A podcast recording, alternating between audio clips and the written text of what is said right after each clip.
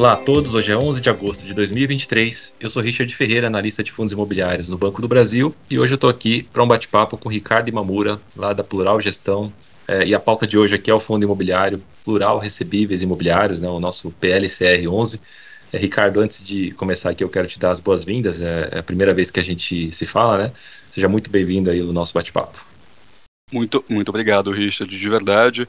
Obrigado, gente, também que nos acompanha que, e que acompanha também é, todo, todo, todo o trabalho árduo aqui do, do nosso do nosso querido amigo Richard aqui, porque no final do dia a gente sabe, né? Então, é, é, informações, especialmente até de fundos abertos e fundos imobiliários, a gente sabe como é que como é que funciona, né? Tem que ser naquele trabalho de formiguinha mesmo, é, é, especialmente a parte mais qualitativa. Geralmente o gestor ele acaba ele, tá, ele acaba até preferindo, né? falar mais pessoalmente do que necessariamente ali mandar, mandar, mandar um texto, porque no final do dia, né, acaba até perdendo um pouco ali do próprio engajamento e, e a gente também sabe também que é, acaba de certa maneira também prejudicando também a forma de como chega a informação, né? Então, queria também agradecer também vocês pela oportunidade que nos deram aqui, especialmente é, por recomendar a gente também, né? Então, acho que essa é a parte mais importante e poder inclusive ajudá-los é, tanto, na, é, tanto na questão da análise como, como também na questão ali da, enfim, da carinha por trás ali de quem de quem está todo dia ali nesse dia a dia do fundo dos fundos imobiliários de uma maneira geral ali da Plural Gestão. Com certeza, essa, essa é a ideia aqui da, desse bate-papo. Bom, antes da gente entrar no detalhamento do fundo em si, eu queria ouvir um pouquinho aí é, da tua percepção né, de gestor é, em relação ao cenário macro aí que está se desenhando para os próximos meses e como isso vai impactar aí é, os fundos de CRI de maneira geral. Tá? É, é, no ano passado a gente viu ali um período de deflação que acabou trazendo impacto negativo ali para essa classe de fundos, né, principalmente aqueles mais indexados a IPCA. E, e agora a gente está vendo um cenário de queda de inflação e de juros, né? Então, é, como que vocês estão vendo isso aí? Claro, vamos lá. Então, assim, de forma macro, a gente brinca aqui, acho que eu gosto de separar realmente em dois tipos de setores, né? Hoje, o mercado imobiliário, ele, é, se a gente pegar um tempo atrás, a gente, é, não sei, não sei até se se a, se a turma também se lembra, mas antigamente fundos imobiliários assim eram basicamente é, é, lajes corporativas, empreendimentos residenciais, exatamente, tudo, tudo super mono, monativo, quase nenhuma informação e era sempre ligado realmente ao setor, ao setor de tijolo. Né? E hoje em dia a gente vê o que até o próprio Fix né, também comenta, ele expõe um pouco isso, né, que 43% é, do, do, do índice acaba sendo fundo de papel. Né? Então, falando um pouquinho da relevância realmente do próprio, do próprio setor, né, do próprio segmento. E aí, assim, ponto de vista macro, tá? Acho que separando, separando nessas duas visões, acho que tijolo realmente me parece que agora ele vai começar é, a, a, a, ficar um pouco mais no radar do, é, acho que não do investidor também institucional, porque isso já também já já estava de uma certa maneira, mas acho que no, da pessoa física também. No final do dia, né, a gente sabe que ciclos imobiliários, né, e aí assim qualquer nível, né, e qualquer enfim, e qualquer incorporador também vai, vai acabar dizendo isso, né? ciclos imobiliários geralmente duram aí por volta de 10 em 10 anos, né? Excepcionalmente no Brasil a gente vê que é, nos últimos tempos isso não foi bem verdade, né? Então assim, a gente teve a crise de a crise da que a gente chama de crise Dilma, né, de 2014 em diante, que de fato o mercado imobiliário estava realmente num boom e de repente ele caiu numa, num, diria que numa recessão é, até que para não dizer outra coisa, bastante ruim né, para o setor de uma, de uma maneira de maneira geral, né, com juros muito alto. Então, é, e o juros muito alto acaba sendo punitivo né, para o próprio incorporador. Né, o incorporador é aquele cara que está construindo ali no final, porque ele não tem, geralmente ele não tem recurso próprio né, para para bancar, né, literalmente, né, uma obra de aproximadamente 100 a 200 milhões de reais. Então, naturalmente, ele acaba tomando, ele acaba se financiando via dívida, e essa dívida ela corre ou juros ou, CD, é, ou juros, né? Eu estou falando de, de juros ligados a, a, CDI ou inflação. Inflação podendo ser GPM, PCI e etc. E naquela época os dois estavam realmente acima até de dois dígitos, né? Então prejudica qualquer um. É, E de lá para cá também a gente viu também a crise do Covid também. Então, 2021 a gente teve o, a gente teve o que a gente chama de demanda represada, né? Então, o mercado imobiliário, inclusive, te lembra muito isso olhando é, o índice de inflação da construção civil, né? O próprio INCC disparando também, né? De forma bem rápida e acelerada. É, mas que a gente já está começando a perceber que agora, assim, questão de um ano, praticamente o mercado imobiliário já está é, demonstrando ali sinais ali de, é, de fraqueza, né, e algumas incorporadoras também já estão já começando a repensar também o modelo até de, é, até de, enfim, né, de é, é, de empreendimento também, de lançamento dos próprios empreendimentos. Né? Então muita gente também está reformulando também um pouco essa, essa estratégia. Então eu acho que assim, macro para tijolo, né? Eu excepcionalmente, né, gosto muito mais de papel até pela segurança dele, mas tijolo em cenário de juros muito altos ainda agora, independente se a, a curva de juros está dizendo que vai ter uma queda ou não, isso não significa que o tijolo ainda valha muito a pena. Eu acho que o que está todo mundo de uma certa maneira eufórico do ponto de vista é, ali de investimento é que a sensação né, da queda de juros e a equiparação ali também, né, é, é, é, do, do rendimento, né, é, do rendimento dos fundos de papel versus fundos de laje, em algum momento eles tendem, eles tendem a, a, a convergir, né, então eu acho que é, além de, claro, né, a gente está falando também de valorização do próprio do próprio tijolo. Então, eu acho que o macro ele tá, ele tem influenciado aos fundos de tijolo de uma maneira geral a se valorizar, né, enfim, estava com descontos quase de 30%, 40%, né, se for fazer aquela conta que a gente chama de reais por metro, né, de, de, principalmente reais por metro de reposição, né, que significa o quanto que custaria para eu replicar um ativo parecido com aquele, a gente viu que na bolsa ele estava quase que de graça, né, em torno de 2 mil a 3 mil reais o metro, um empreendimento comercial próximo aqui da, da, da região aqui da Faria Lima. Então a gente vê que de fato é, o mercado, até pela reação das cotas dos, dos fundos de tijolo, é, tem, já, tem já demonstrado também já que já estão começando a, a, a, se, a se valorizar por conta dessa expectativa. Já fundo de CRI, eu acho que o fundo de CRI se beneficia é, de, uma, de maneira geral, seja no, seja no ciclo de juros altos, porque naturalmente você acaba tendo mais rendimentos é, do ponto de vista nominal, né, porque o indexador está subindo, e quando ele está caindo, você também tem é, aí tem a segunda estratégia, né, que a gente chama, né, dependendo de como que você monta a carteira e dependendo do ciclo de corte de juros ou até é, ou, ou, até do patamar atual de inflação, você começa a arbitrar um pouco em termos de em termos de duration, né, em termos de prazo médio, né. Então, é, fundo de papel, quando você tem essa expectativa de queda, todo mundo acha que fundo de papel de alguma maneira vai começar a pagar menos. Isso de certa maneira acaba sendo verdade mas ainda assim, né, o spread over, né, ou seja, o, o, o, index, o spread acima é, do uh, acima do de, do de mercado, isso fica mais nítido quando a gente está comparando com NTNBs, né? Então Sim. a gente comenta risco de crédito que é, é NTNB mais alguma coisa, NTNB mais alguma coisa a gente começa, o nominal lá atrás ele estava muito alto, então o spread over nominal de 200 bips, a, a, quando a NTNB estava em 6, era o IPCA mais 9, e hoje 200 bips já é IPCA mais 7,68. Então assim, o cara que comprou e carregou e está carregando esse tipo de operação lá atrás, não é porque caiu necessariamente o indexador que ele vai deixar de entregar menos. Na verdade, essa curva ela vai, ela vai ser, inclusive ela ela necessariamente ela vai cair, mas numa velocidade muito menor.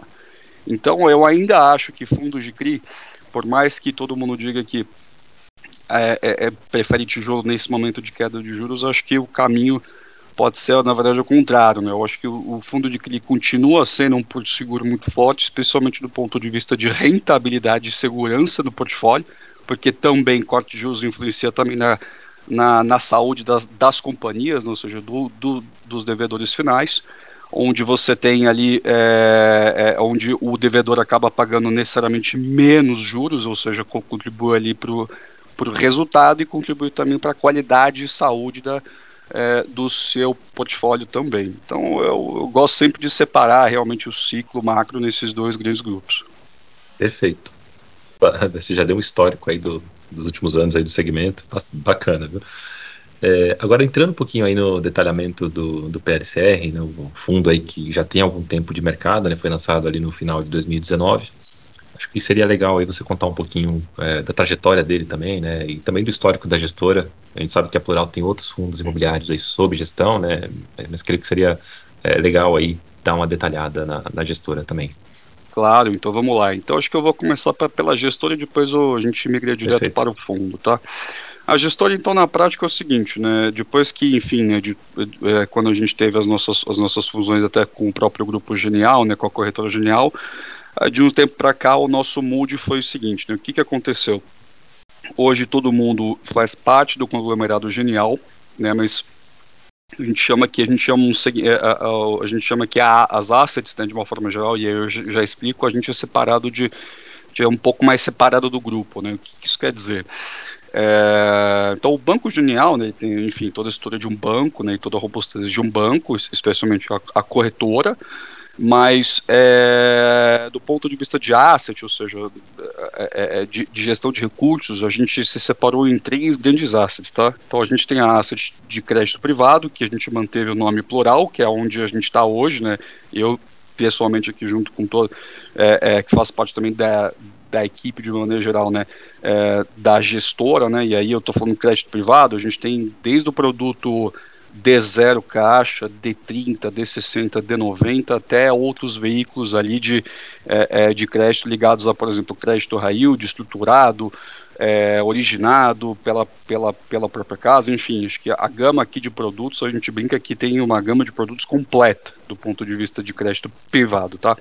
E aí, enfim, depois dessas modalidades e de, de, de, de diversos fundos e diversos produtos que a gente, que, enfim, que a, a gestora ela possui, naturalmente a gente acabou migrando para onde, né? Para que, que a gente chama de crédito estruturado, né? A gente no mercado de maneira geral, mas que no final são os fundos imobiliários. Então a gente começou Lembrando que hoje, sobre a gestão do ponto de vista de fundos abertos, a gente tem hoje o BPFF 11, que é o nosso fundo de fundos, que é, o fundo, é um dos fundos mais antigos, se não o fundo mais antigo da, da indústria, né, que começou em abril de 2013. A gente tem uh, depois que a gente criou toda essa gama, né, toda essa estrutura né, de, de, de, produtos de crédito, a gente migrou também, a gente fez o nosso IPO lá em 2019 do nosso fundo de CRI, é, que depois, enfim, depois de alguns meses a gente enfrentou uma pandemia, então foi bem difícil, na verdade, em termos de alocação profundo também, mas que a gente, de certa maneira, a gente conseguiu e depois a gente fala mais isso à frente, né. E por último, né, a gente conseguiu naquele, naquela janela super complicada né, e super complexa de captação, né, especialmente ano passado, né, no segundo semestre já do ano, já, já do ano passado, a gente captou o nosso primeiro fundo agro também, é o nosso primeiro fundo de CRA, né, de, C, de, de CRA, de recebíveis ligados ao agro. Um fiagro. É, isso, um fiagro, exa exatamente, é, com o ticker de PLCA 11, também, também listado em bolsa. Esse é um pouquinho menor, né, esse é aproximadamente ali, ali dos seus 50 milhões, mas esse foi o último fundo listado que a gente fez. Tá?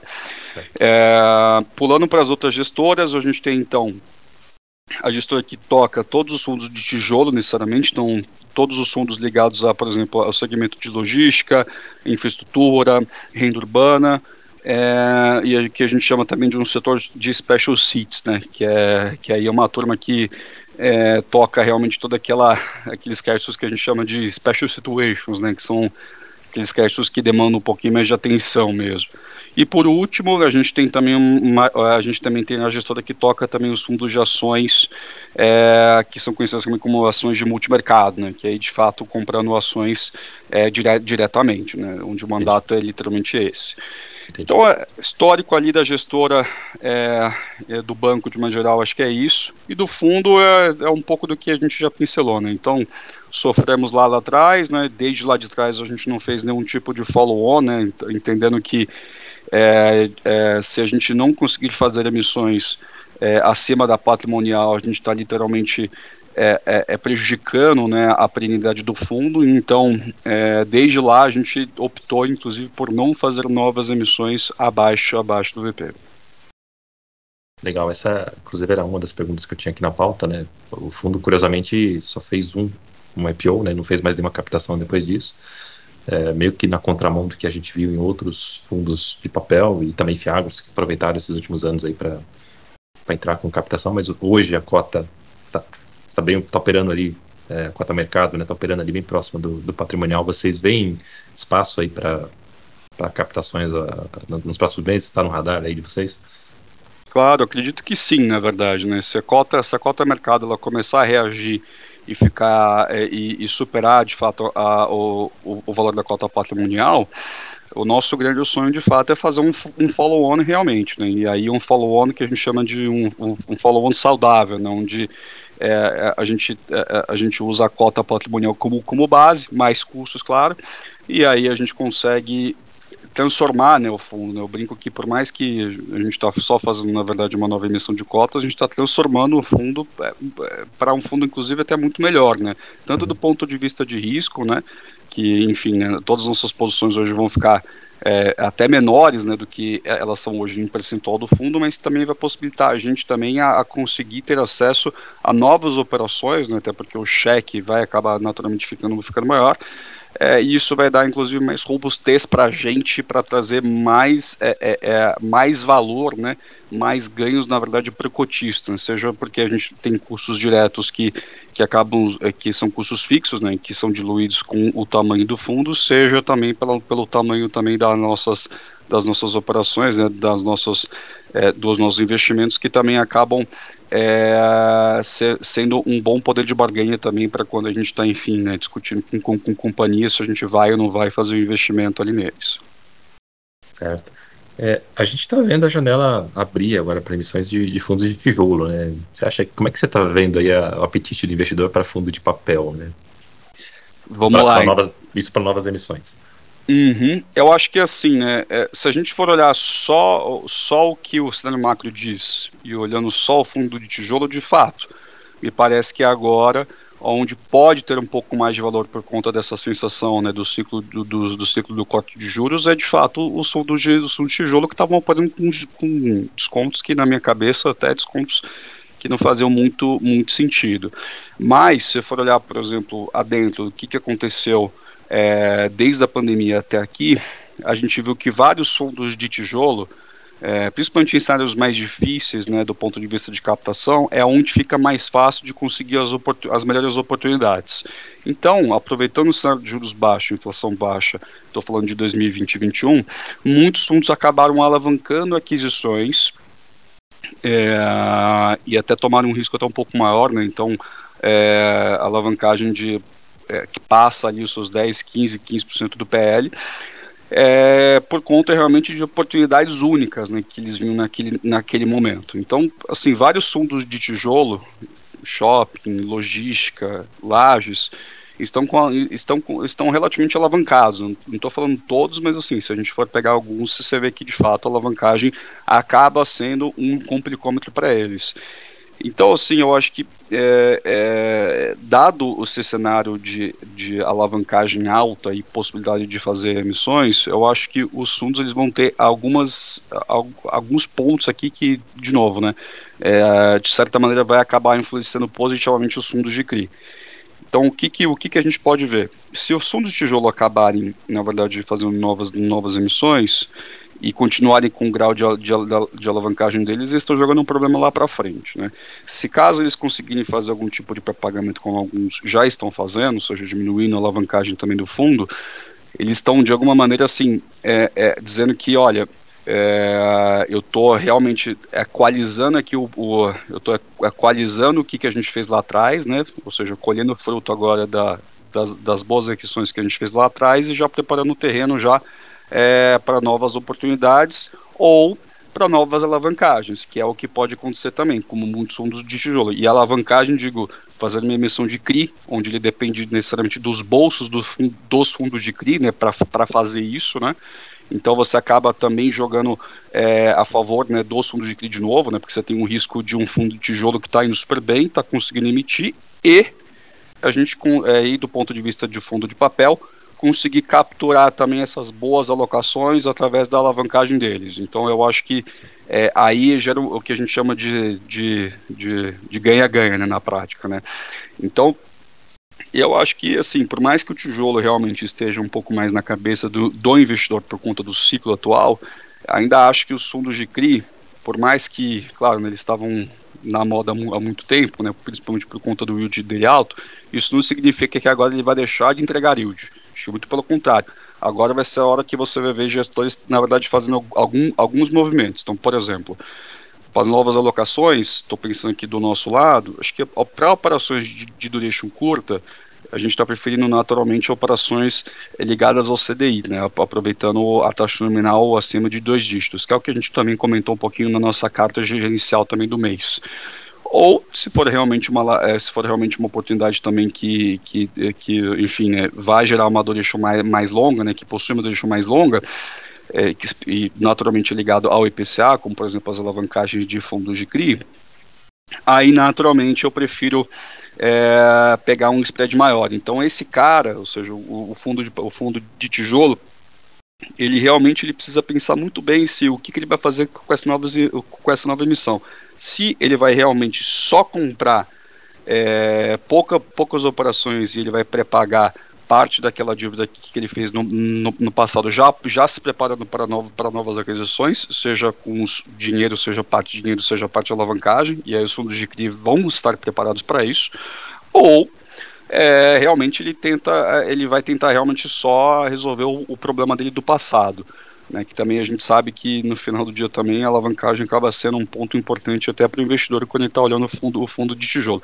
Então, assim, o fundo de CRI, eu acho que independente disso, né, ele vai conseguir capturar taxas muito boas, até com o tijolo captando, e ele vai conseguir, inclusive, se posicionar de uma maneira muito boa. Né, seja, no, seja por conta dessa, desse exemplo que eu te falei, né, então duration baixo, todo mundo vai preferir CDI, duration longa, ele vai preferir IPCA com spread maior, porque ele sabe que naturalmente vai ter uma convergência e a B vai começar a cair cada vez mais. Então, ficar no spread é, de, uma, de, ficar numa operação de PCA mais 8, quando o NTNB pular para 4, 3, vai ser muito relevante é, do ponto de vista de dividendos para o cotista. Então, uma, então, assim, eu acho que ainda assim, mesmo que o fundo de tijolo capte mais do que o fundo de papel, ainda acaba sendo uma, uma fonte de produto boa para o fundo de CRI. Entendi. Bacana. Você chegou a citar aí a questão da, da estratégia de aumentar a posição em CDI é, na carteira, e, e, essa era um, uma outra pergunta que também estava aqui na, na pauta, né? É, talvez para aquele investidor que está vendo agora o, o, início do ciclo de corte de juros, né? Ele deve estar tá se perguntando, né? Faz sentido essa estratégia? Será que você é, pode detalhar um pouquinho mais para a gente aí? Claro, sem dúvida nenhuma. Então vamos lá por que, que quando a gente comenta aqui do, em termos de indexador, né, por que, que a gente está procurando também operações de CDI curtas, né? Porque no final do dia, uh, o que, que a gente tem aqui até, até, até de consenso entre nós é que esse corte de, de, juros talvez não seja tão rápido quanto todo mundo esteja imaginando. E se for, né, se a gente for pegar, por exemplo, a tabela, a tabela Focus, a gente vê que o juros só vai ficar abaixo de dois dígitos a partir de 2024. Então, é, operações. Final, final, de 2024, né? Então, Isso, final de até... 2024. É. E talvez até um pouquinho mais depois, talvez, né? dependendo, né? Exato.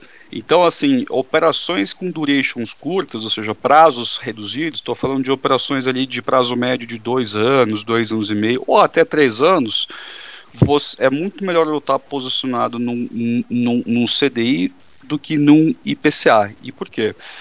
É, se a gente pega a relação né, de CDI com, com a, de juros com a, com a inflação, o único instrumento que o Banco Central possui para baixar a inflação, naturalmente, é os juros. Né? Então, conforme os juros ele, o, o, patamar de juros ele sobe, a tentativa do Banco Central é que, na verdade, ele consiga reduzir a inflação corrente ou a inflação ali do que, que a gente chama ali naquela banda ali de objetivo né, que o Banco Central tem ali, é, que é a meta de inflação ali para os anos ali que seja para esse ano, seja já para o próximo ano e, para os anos seguintes. Relevante. Exatamente. Relevante da política monetária. Exatamente. Então, assim, o IPCA, se a gente for parar para pegar, usando até o próprio Focus, né? O IPCA, é, é, é, esse ano ele está falando de uns 4,5 já, né? Mas, assim, é, e para os próximos anos cada vez menor, por que, que eu vou então entrar numa, numa operação que no melhor dos cenários, vamos, vamos supor que seja IPCA mais 10 aí, uma operação, seja uma operação super boa, estou falando de 400 bips over a B de hoje, né, pegando uma B mais ou menos longa ali, você vai falar, poxa, se eu colocar no nominal, né, pegando uma inflação só para simplificar, né, então eu tenho 10 com 4. Então, na verdade, ele vai me dar um retorno nominal de 14%. De 14%. Só que, se eu pegar o CDI, vamos para o CDI mais baixo, vamos pegar o CDI de 10 também, só para só facilitar a conta, e fazer esse CDI mais 4, eu estou falando de 14%. Então, assim, 14, 15%, dependendo né, da situação, né? Então, assim, isso que eu estou falando, assim, CDI baixo, de CDI, assim, que vai ser só no final daqui, daqui três anos. Se a gente for pegar o CDI médio, que vai dar ali por volta dos seus 12, 13, no, no período, já a, a, a, a, conta do nominal começa a pesar muito mais para o CDI no curto prazo. Agora, de fato, operações do longo prazo, imaginando que a inflação de fato ela comece a ceder como ela já está se cedendo, naturalmente eu vou preferir operações de fato em, em, em, em IPCA mesmo, porque em algum momento, assim como a própria tabela Focus diz, o CDI tende ali a voltar ali para as normalidades ali, que a normalidade ali, pelo que eu estou entendendo ali, vai ser entre entre 6 a 9, né? A gente não sabe exatamente que, como, é que, como é que vai ser, mas é, qualquer forma, ali, as operações que a gente tem visto ali no mercado, especialmente agora, né, em torno de PCA mais 7, 8, 9, 10, vão começar a ficar mais atrativas por conta, desse, por conta disso. Então, acho que é, é, é, essa é um pouco da nossa cabeça aqui, tá? Perfeito. É, entrando agora um pouquinho na carteira do, de crise do fundo, né? E estou olhando aqui a informação do último relatório gerencial, ali vocês informam que hoje vocês têm é, quase 90% do, do PL alocado em ativos-alvo, pelo menos essa era a posição é, do mês anterior, né? É, são exatamente ali 40 operações de CRI na carteira, né? Um número bem razoável ali. Eu queria que você passasse um pouquinho aí um resumo é, dessas características de, dessa carteira, né? Claro, vamos lá.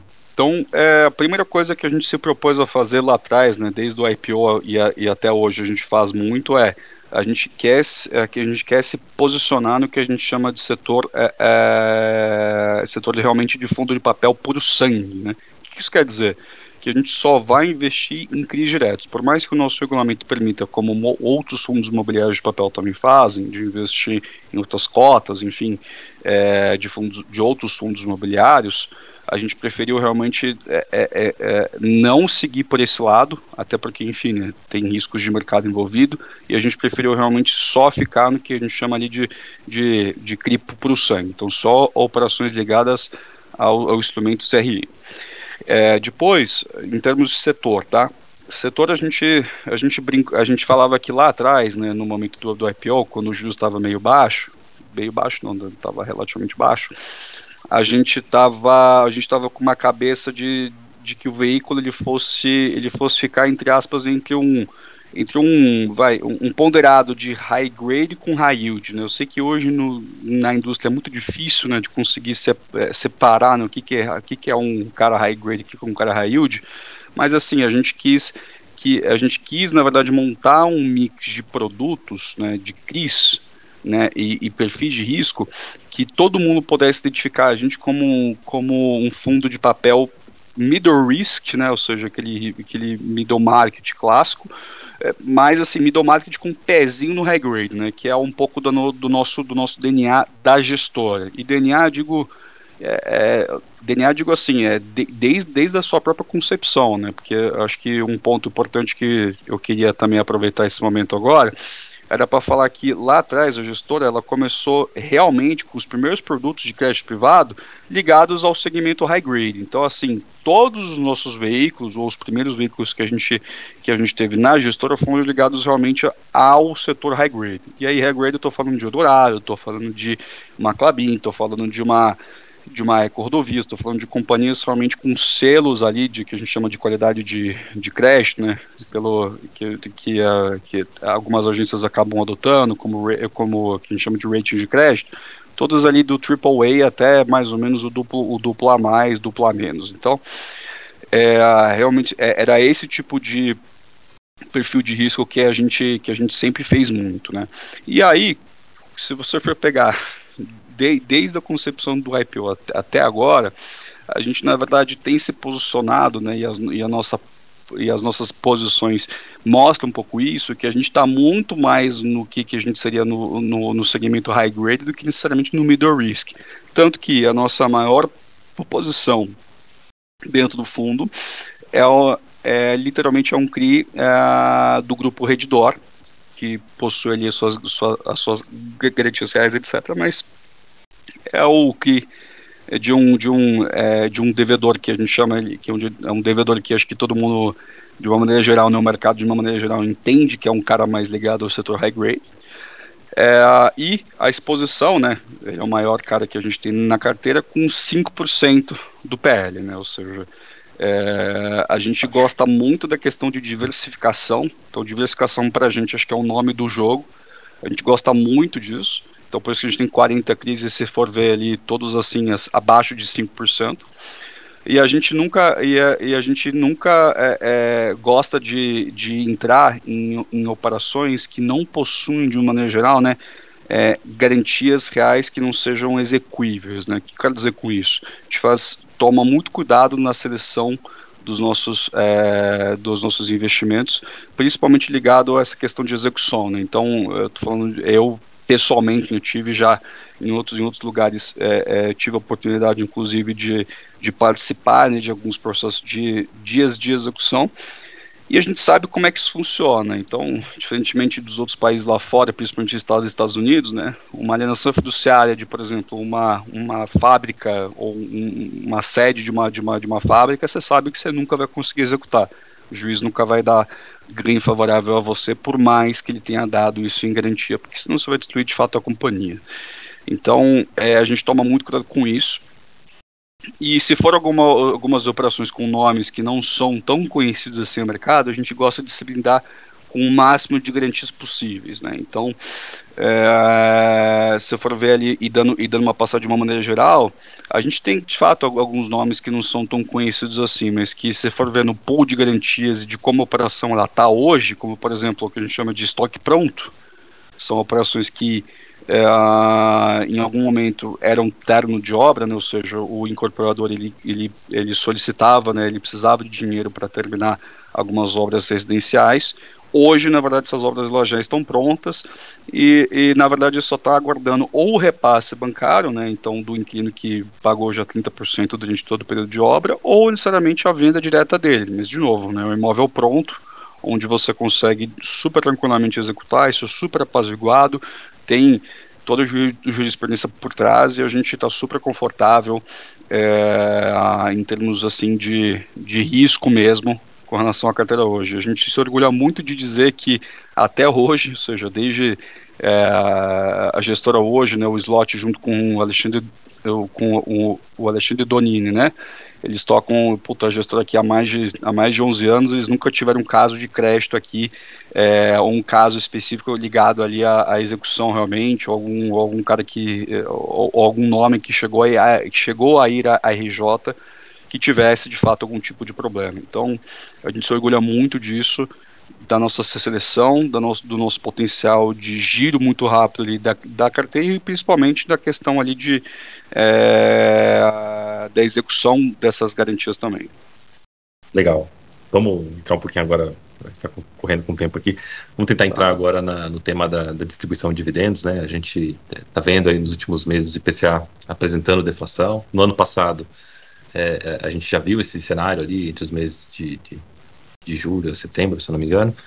É, e naquela época o fundo foi um dos poucos ali que conseguiu segurar a distribuição no patamar mais, é, mais elevado, né? Não que não tenha sofrido, mas é, relativamente em relação aos outros pares foi é, sofreu menos, né? Vamos dizer assim.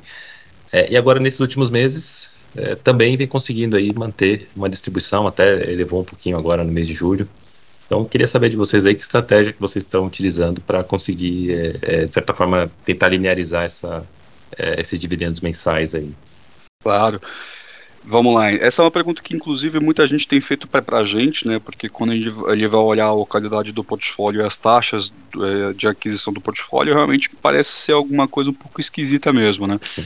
E a resposta principal, na verdade, tem sido muito a questão ali do reconhecimento de resultado. Então, o que, que aconteceu de lá? É, o que, que aconteceu, na verdade? Né, a gente até fez algumas, é, algumas lives, inclusive, sobre, sobre isso também, com relação ao reconhecimento de resultado. Então, primeiro ponto é, a gente só faz regime, caixa aqui, tá?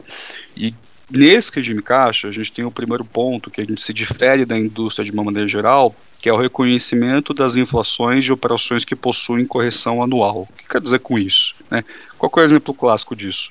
A gente tem uma operação que o grupo Pão de Açúcar fez, é, é, é, é fez uma venda do, de um imóvel próprio dele para um fundo para um fundo imobiliário e ele e a, e a contrapartida disso, né, do fundo imobiliário de, de dar esse dinheiro, né, de adquirir esse imóvel, era que o grupo Pão de Açúcar, por exemplo, ficasse no imóvel ali por 10 anos dentro de um contrato que a gente chama de atípico, né.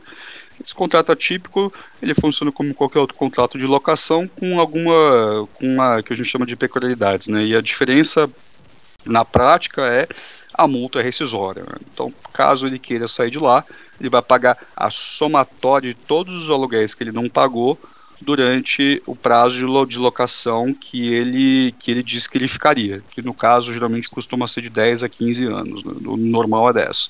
Então ele tem um incentivo muito grande de não sair. Uhum. Né? Então, pegando esse exemplo né, do contrato de locação, a gente sabe que contratos de aluguel geralmente são corrigidos à, inflação anual.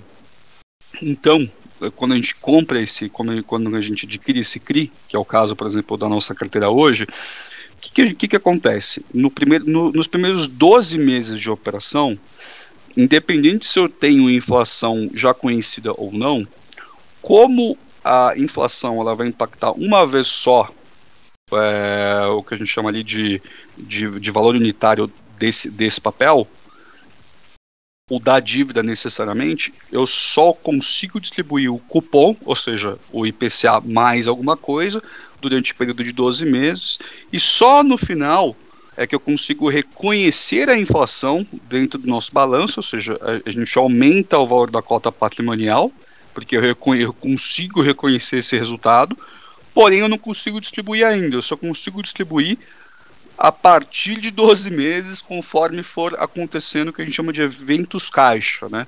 que é, naturalmente acaba sendo a própria PMT dele, né, que a gente chama de juros e amortização, né, onde a, a correção monetária vai estar embutida nesses dois, é, nesses dois pagamentos. E aí sim a gente consegue distribuir. Então, o que aconteceu de lá para cá, né, no momento de deflação? A gente tinha um estoque de inflação muito grande dentro, dentro do fundo por conta disso porque boa parte dos, dos nossos, dos nossos produtos, né, dos nossos investimentos lá atrás, foram realmente é, é, ligados à inflação anual. Né? Então, o que aconteceu foi basicamente eu tinha um colchão de liquidez, eu tinha um colchão de resultado né, dentro do meu patrimônio líquido muito grande, né, dentro do meu resultado muito grande. E aí, quando bateu essa deflação, na verdade, assim, não é que isso impactou o dividendo necessariamente, na verdade, isso só diminuiu o meu estoque de resultado mas eu continuo distribuindo a, me, a, a mesma coisa. Então, isso é um pouco complexo né, de explicar isso para o próprio investidor. Então, a gente isso aí merece, uma, merece uma, uma live só para falar disso. exatamente, exatamente. Então, por isso que quando a gente coloca no nosso relatório, a gente gosta de colocar sempre essas duas informações, que é o resultado caixa direto que a gente tem e o resultado de inflação não é retido dentro dos nossos, dos nossos CRIs. Tem alguns fundos que distribuem no regime de competência, né? E, e, acabam sendo mais impactados quando você tem um evento de deflação, por exemplo. Né? São, é, são, mais atingidos, vamos dizer assim. É, Perfeito. Tranquilo. É, Ricardo, quero agradecer aí a tua participação. A gente está partindo aqui para a parte final. A gente já está aí com mais de, de meia hora de, de gravação. É, achei bem proveitoso aqui o nosso bate-papo. Acho que dava para a gente falar aqui mais uma hora tranquilamente é, mas eu, eu vou passar a bola aí para você fazer a, as considerações finais. E aí, com base em tudo que a gente discutiu, eu vou deixar aí uma, uma última pergunta, né? Eu queria ouvir de vocês aí se vocês têm uh, uma projeção em termos de patamar de distribuição para os próximos meses, né? Se teria como adiantar algum guidance aí de dividendos. Só aquela perguntinha capciosa para encerrar aqui o bate-papo. Essa é a pergunta de um milhão de reais, né? Que todo mundo pergunta pra gente quase que todo dia, né? Vocês vão continuar com o mesmo patamar de dividendos, o pós-considerar já um investimento bacana?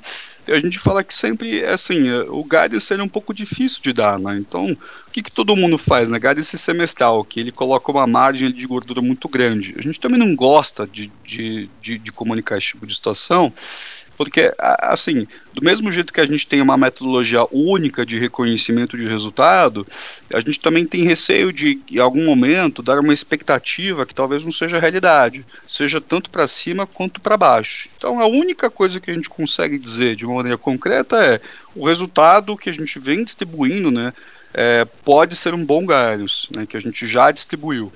Por que isso? Porque a gente gosta realmente, a gente quer ser identificado, além do portfólio mais ligado ao high grade, de ser realmente um fundo imobiliário é, reloginho mesmo, né? Então, bom, uhum. aquele bom pagador de dividendos, onde você não tem grandes oscilações do ponto de vista de dividendos. Você não vai ver, por exemplo, a gente fazendo como outros fundos, que é entregando um, é, quase um real por cota, depois vai para 1,15, 1,20, depois com a cara para 0,7.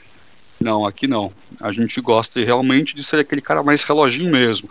Porque senão a sensação parece que de fato não, não é tanto renda fixa assim, né? Tem alguma coisa, tem algum componente ali variável que, que na cabeça do investidor já, já gera um pouco essa complexidade. A gente prefere, por isso, mais um motivo né, do porquê que a gente não gosta tanto de dar guidance, mas o guidance que a gente comenta também acaba sendo até, de certa maneira, vai super bom. Né? Então, um real por cota a gente distribuiu quase o último semestre inteiro.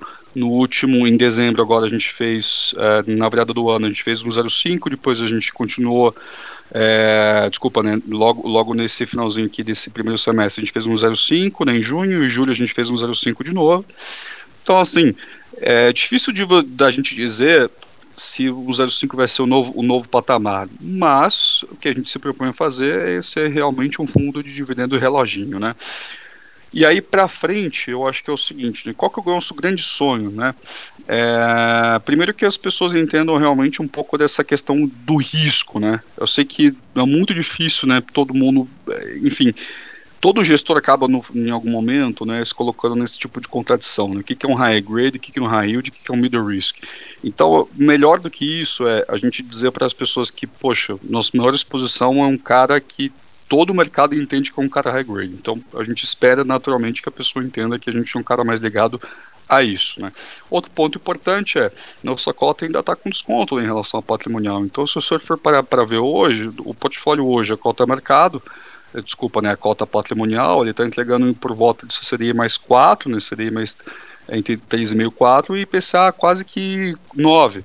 Ou seja, é, é, é, na patrimonial ele está entregando isso. Se você for olhar a cota mercado que está com desconto, ele está pagando muito mais que isso. Né?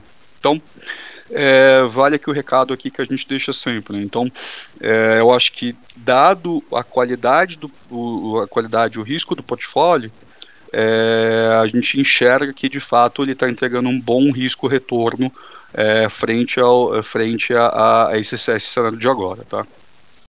Perfeito, Ricardo. Bom, quero agradecer aí mais uma vez a, a participação. A gente vai ter que encerrar aqui, que a gente já está correndo com o tempo. É, pessoal, é, como sempre, eu deixo o convite para os nossos investidores acessarem aí os nossos conteúdos na página bb.com.br análises. Ali vocês vão encontrar um material bastante interessante. Tem lá o nosso relatório mensal da carteira de fundos imobiliários. PLCR está lá na nossa recomendação da carteira renda. Tem uma página ali com a nossa avaliação do fundo, né? A gente deixa ali também links para o relatório gerencial e também para outros informes aí do fundo, para quem quiser se aprofundar aí na, na tese, tá? É, a gente vai ficando por aqui. Ricardo, quero deixar aí uma, um agradecimento aí pela, pela tua participação, pela disponibilidade e quero deixar a todos aí um abraço e a gente se vê aí na, na, na próxima, na próxima, no próximo vídeo. Com certeza. Espero muito receber esse convite novamente também. Muito obrigado, gente.